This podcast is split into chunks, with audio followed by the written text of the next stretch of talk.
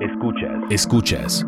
Frecuencia Disruptiva. Un proyecto de Ibero.2. Canal digital de la estación de radio. Ibero 90.9.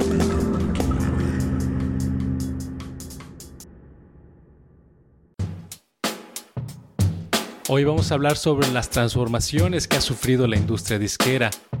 Cuáles han sido las estrategias de mercado que cambiaron la manera de comercializar la música así como sobre las plataformas que tuvieron efecto en cómo estamos escuchando hoy en día la música. Y en entrevista tenemos a Wartime Bloom. Mi nombre es Osiel Nájera, la voz que estará al frente de este podcast llamado Frecuencia Disruptiva.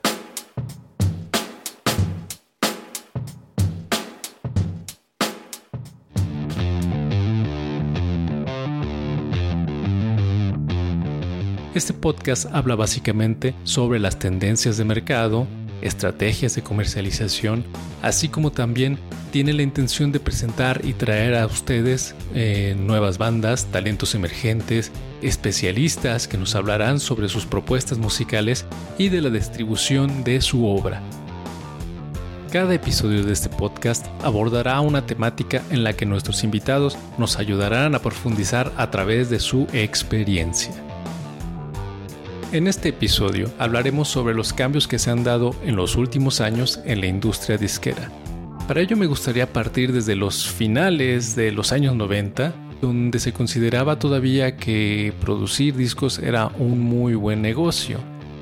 En 1999, la industria global de la música grabada llevaba más ya de un cuarto de siglo disfrutando de un largo periodo de expansión. Y pensémoslo así, en 1974, por ejemplo, se habían vendido aproximadamente mil millones de discos. ¿Tienen una idea de lo que esto significa? Mientras que para finales de siglo esta cifra se había triplicado. Esto quiere decir que en realidad la industria disquera dejaba dinero para todos lados. Para esos años, para 1999, no todo empezó a jalar muy bien para las disqueras porque apareció, por fortuna, y también para mal de otros este, esta aplicación llamada Napster.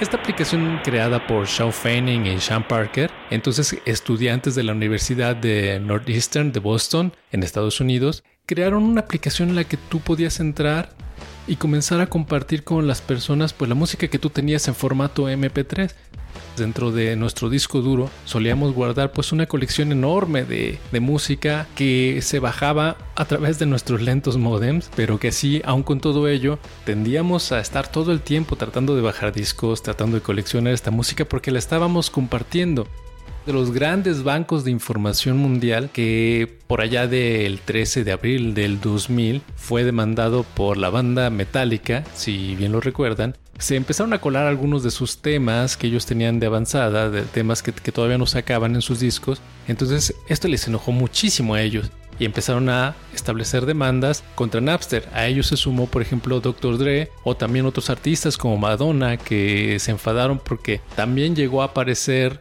pues sus discos allí, por adelantado, su música por adelantado. Esto hizo que de alguna manera también la comprensión de la música a través de la red cambiara. Napster perdió la demanda donde se estaban jugando los derechos de autor, pero esto hizo que se replanteara el juego. Las industrias disqueras comenzaron a perder la producción porque se encontraron ante el embate no nada más de este tipo de intercambios, sino también de nuevos talentos, de nuevas bandas, de nuevos artistas que tenían la posibilidad de ofrecer su música a través de otras plataformas y entonces esto fue muy interesante porque hizo que talentos emergentes no se quedaran abandonados ante un mainstream que, cada vez era más fuerte y que cada vez tendía a bombardearnos más. Sin embargo, espacios como MySpace hicieron que surgieran nuevas bandas, que cada vez la gente empezara a ponerles un poco más de atención y esto pues hizo, eh, socializó un poco la música.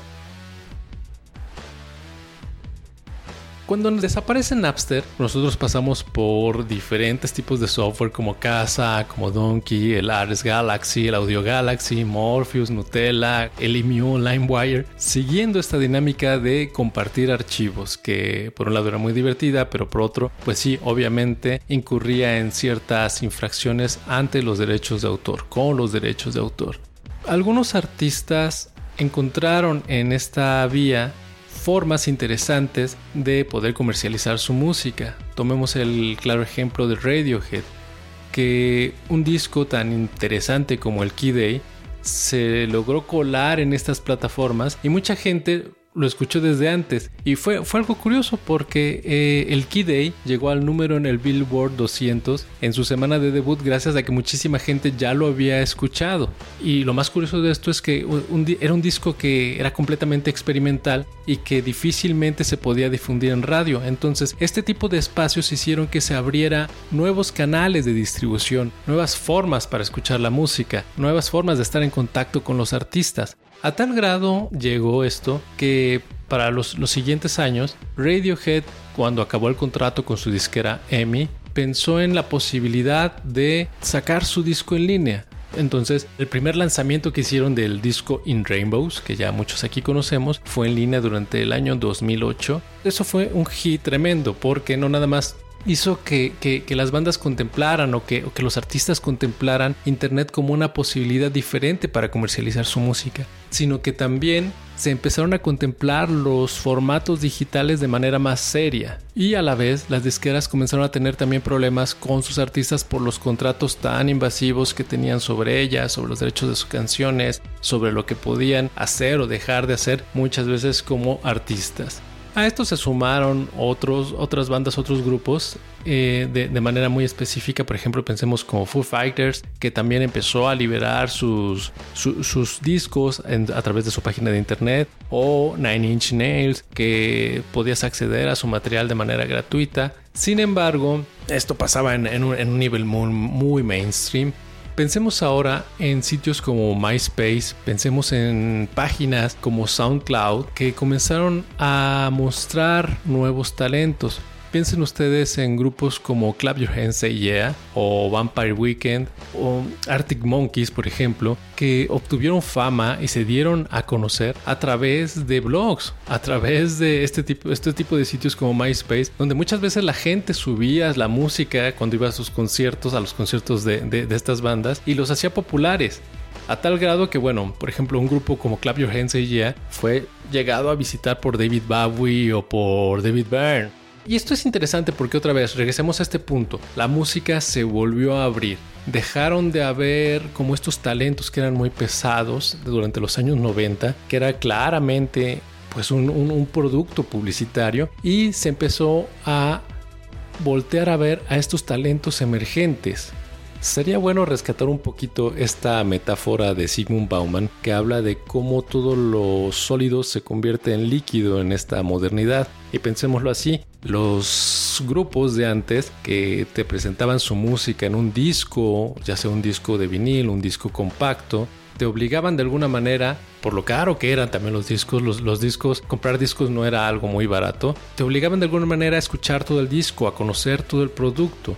Era todo un ritual abrir un compact disc, que no se manchara el booklet. Y esto de alguna manera te vinculaba con las letras, te vinculaba con el artista. Había todo un concepto de fondo muy muy interesante, una ritualización muy fetichista el asunto también por otro lado. Y lo que pasó fue que empezamos a tener una ola de artistas nuevos, de talentos nuevos que estaban luchando contra este mainstream. Y de alguna manera pudimos desritualizar eso, pero también qué fue lo que sucedió ahora empezamos a escuchar música a través de diferentes plataformas y ya no nos vamos a un disco completo. Resulta muy difícil encontrar gente que ahora escuche discos completos, pero sí reconocemos piezas en particular de cada banda, de cada, de cada artista.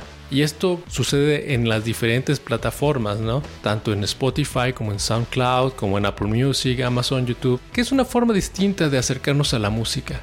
Definitivamente no podríamos decir cuál es mejor o cuál es peor, pero sí podríamos decir que ahora hay más posibilidades de hacer que la música de cada artista llegue por diferentes formas, por diferentes lados. Sin embargo, también podemos ver que sigue apareciendo esta lucha constante del mainstream por tratar de imponer algunos, algunos géneros, por tratar de imponer algunos artistas, pero podremos decir o podríamos decir que es un poquito ya más justo. Si tú quieres hacer que tu música alguien la escuche, si tú quieres hacer que tu música llegue hacia un lado, le llegue al público que a ti se te antoja, pues ahí está. Las plataformas son un poco más abiertas y perceptivas y están atentas a los nuevos talentos.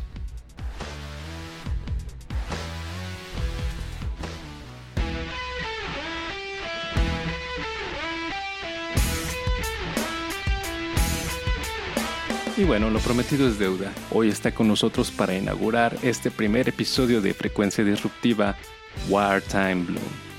Wartime Bloom es una banda que retoma el rock clásico, las influencias progresivas y eluden los sonidos indie y el pop. Un dúo integrado por Jordi Sindel y Santi Telechea, que apuesta por el rock progresivo, duro y cinemático. Consideramos relevante invitarlos en este primer episodio, dado que ellos ofrecerán un concierto, un autoconcierto, en esta búsqueda de estrategias musicales, en esta nueva búsqueda bajo este clima de pandemia. Wartime Bloom acaba de lanzar su primer EP, Woman, y preparan su primer álbum. Están convencidos de que pueden ofrecerle al público algo que tal vez no sabía que necesitaba. Chicos, ¿podrían hablarnos un poco más sobre su proyecto? Nosotros este, somos Wartime Bloom. Empezamos este, allá en el año del 2015, aquí en la Ciudad de México. El Jordi y yo nos conocimos en la universidad y después de un jam que duró unas, unas varias horas, este, nos dimos cuenta de la química que había, nos dimos cuenta de la esencia que, que estábamos transmitiendo a través de la música y sabíamos que teníamos que hacer algo, sabíamos que teníamos que, que formar un grupo o, o hacer algo con, con, esa pasión que le estábamos metiendo a la música. Y, este, y es entonces cuando nace esta, pues este proyecto en conjunto. Y hemos estado trabajando ya en, en este, muchas cosas, un disco, lanzamos nuestro EP este, titulado Woman hace un año, en el 2019, y ahorita estamos realmente orgullosos de comentarle a toda la banda que vamos a estar abriéndole a El Tri en el segundo autoconcierto en la historia de México. Súper. Eh, es el segundo, el primero es de Moderato. ¿De quién es el primer autoconcierto? Así es, el, primero fue de Moderato y de hecho Santi estuvo ahí para vivirlo todo. Sí, estuvo impresionante, la verdad. Es toda una, toda una nueva producción que se está armando para estos tiempos tan inciertos y pues la verdad es que todos estábamos encantados con esta nueva modalidad por olvidarnos de la pandemia unos minutos y regresar a, pues, a los conciertos, ¿no? Y estamos muy orgullosos, nosotros, Jordi y yo, de no solo regresar a los conciertos por, como público, sino como artistas y estar en el escenario una vez más después de todo este tiempo. ¿Y podemos saber de dónde viene el nombre Wartime Bloom? El nombre de Wartime Bloom, este, de hecho, surge de, eh, no, no totalmente inspirado en, pero sí fue, fue inspirado por parte en el poema épico de Allen Ginsberg titulado Howl, eh, que a mí me gusta mucho. Y ahí le, cambiamos unas cosas este, para que fuera un nombre pues, original y que representara la elegancia, este, la profundidad, tanto como la belleza que existe en el desorden que pues, podemos encontrar en el nombre, tanto como en la música pensando un poquito en, un proyecto musical como, como una empresa, como una marca, como un producto también, eh, ¿ustedes tienen pensado algún público objetivo al cual dirigirse ya, o, es un público muy general o es muy abierto? Pues mira, la verdad es de que los proyectos que a mí más me han impactado son proyectos que se han llegado a conocer y destacar por tener una música que es simplemente buena música. Estoy hablando pues de The Beatles, a Radiohead, a, este, a, Tool, quizá, este, eh, hasta a también para hablar también de, artistas mexicanos. Eh, y yo creo que más bien, si la música es buena, la verdad es que puede llegar a cualquier persona. Yo siento que puede resonar con cualquier este, audiencia, la verdad. Este, pero podemos empezar con aquellos que aman el buen rock and roll, aquellos que aman escuchar discos enteros y que les encanta perderse en el rock muchas veces ya estamos acostumbrados a, entrar a la plataforma, bajar la canción que nos gusta del artista y dejamos el disco allí sin escuchar, ya es más, ni siquiera un EP lo llegamos a escuchar completo, ¿no? Entonces, eh, e, este, esta perspectiva es interesante. Oigan, ¿y qué medios, qué caminos están haciendo ustedes, qué estrategias están siguiendo para hacerle llegar su proyecto, su música a las demás personas, a la gente, para darlo a conocer? Pues justo por esta situación, no creo que hay mejor ejemplo que el autoconcierto que vamos a tener este, pues este 14 para abrirle al TRI. Este, creo que nosotros, tanto como otros músicos por todo el mundo, estamos frustrados de no poder hacer lo que nosotros amamos, este, y de lo que nosotros a veces vivimos, ¿no? O sea, no, no, no estamos en esta tierra para hacer nada más que tocar y transmitir la, pues, el poder de la música. Este, y pues a mí me da mucho gusto que se están tomando iniciativas como esta de los autoconciertos para traer la música en vivo de vuelta a la gente. Yo creo que esa es este, la estrategia más impactante y más importante que se ha hecho hasta ahorita, porque pues cualquiera puede hacer conciertos en línea, pero no es lo mismo. Oigan, y, por ejemplo, ¿han pensado o, qué, qué, uso le han dado a las redes sociales o a sus plataformas, a las plataformas donde podemos encontrarlos, en estos días para, para, poder también hacer que de alguna forma su proyecto le llegue a la, gente.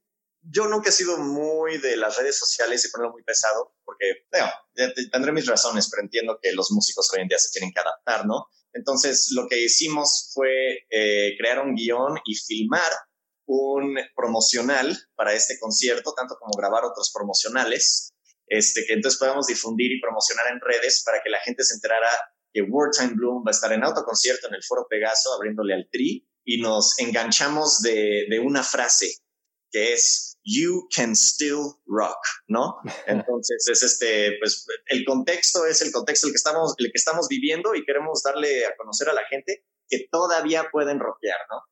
De igual manera, hace un par de semanas lanzamos nuestro video musical de Billion, que está disponible en todas las plataformas de redes sociales, también está en YouTube para que la gente se anime, le vaya a dar una, unos ojitos por ahí y nos deje su like y sus comentarios para ver qué parecen. ¿Me podrían dar, por favor, cuál, eh, decir en qué plataformas podemos escuchar su música en primer lugar y en segundo lugar, dónde los encontramos en redes sociales?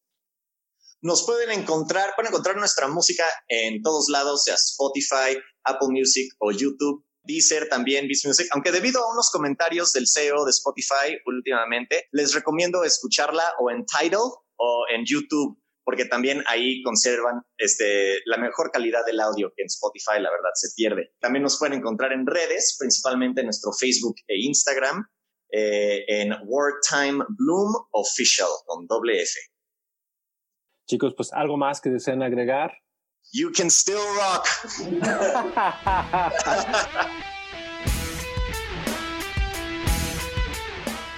Frecuencia Disruptiva se transmite a través de Ibero.2, canal digital de la estación de radio Ibero 90.9.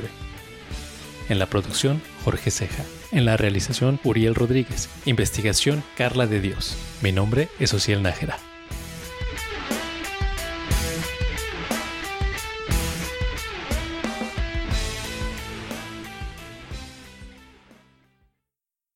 Además de Frecuencia Disruptiva, escucha De Amor y otras ficciones, el podcast de género de Ibero.2.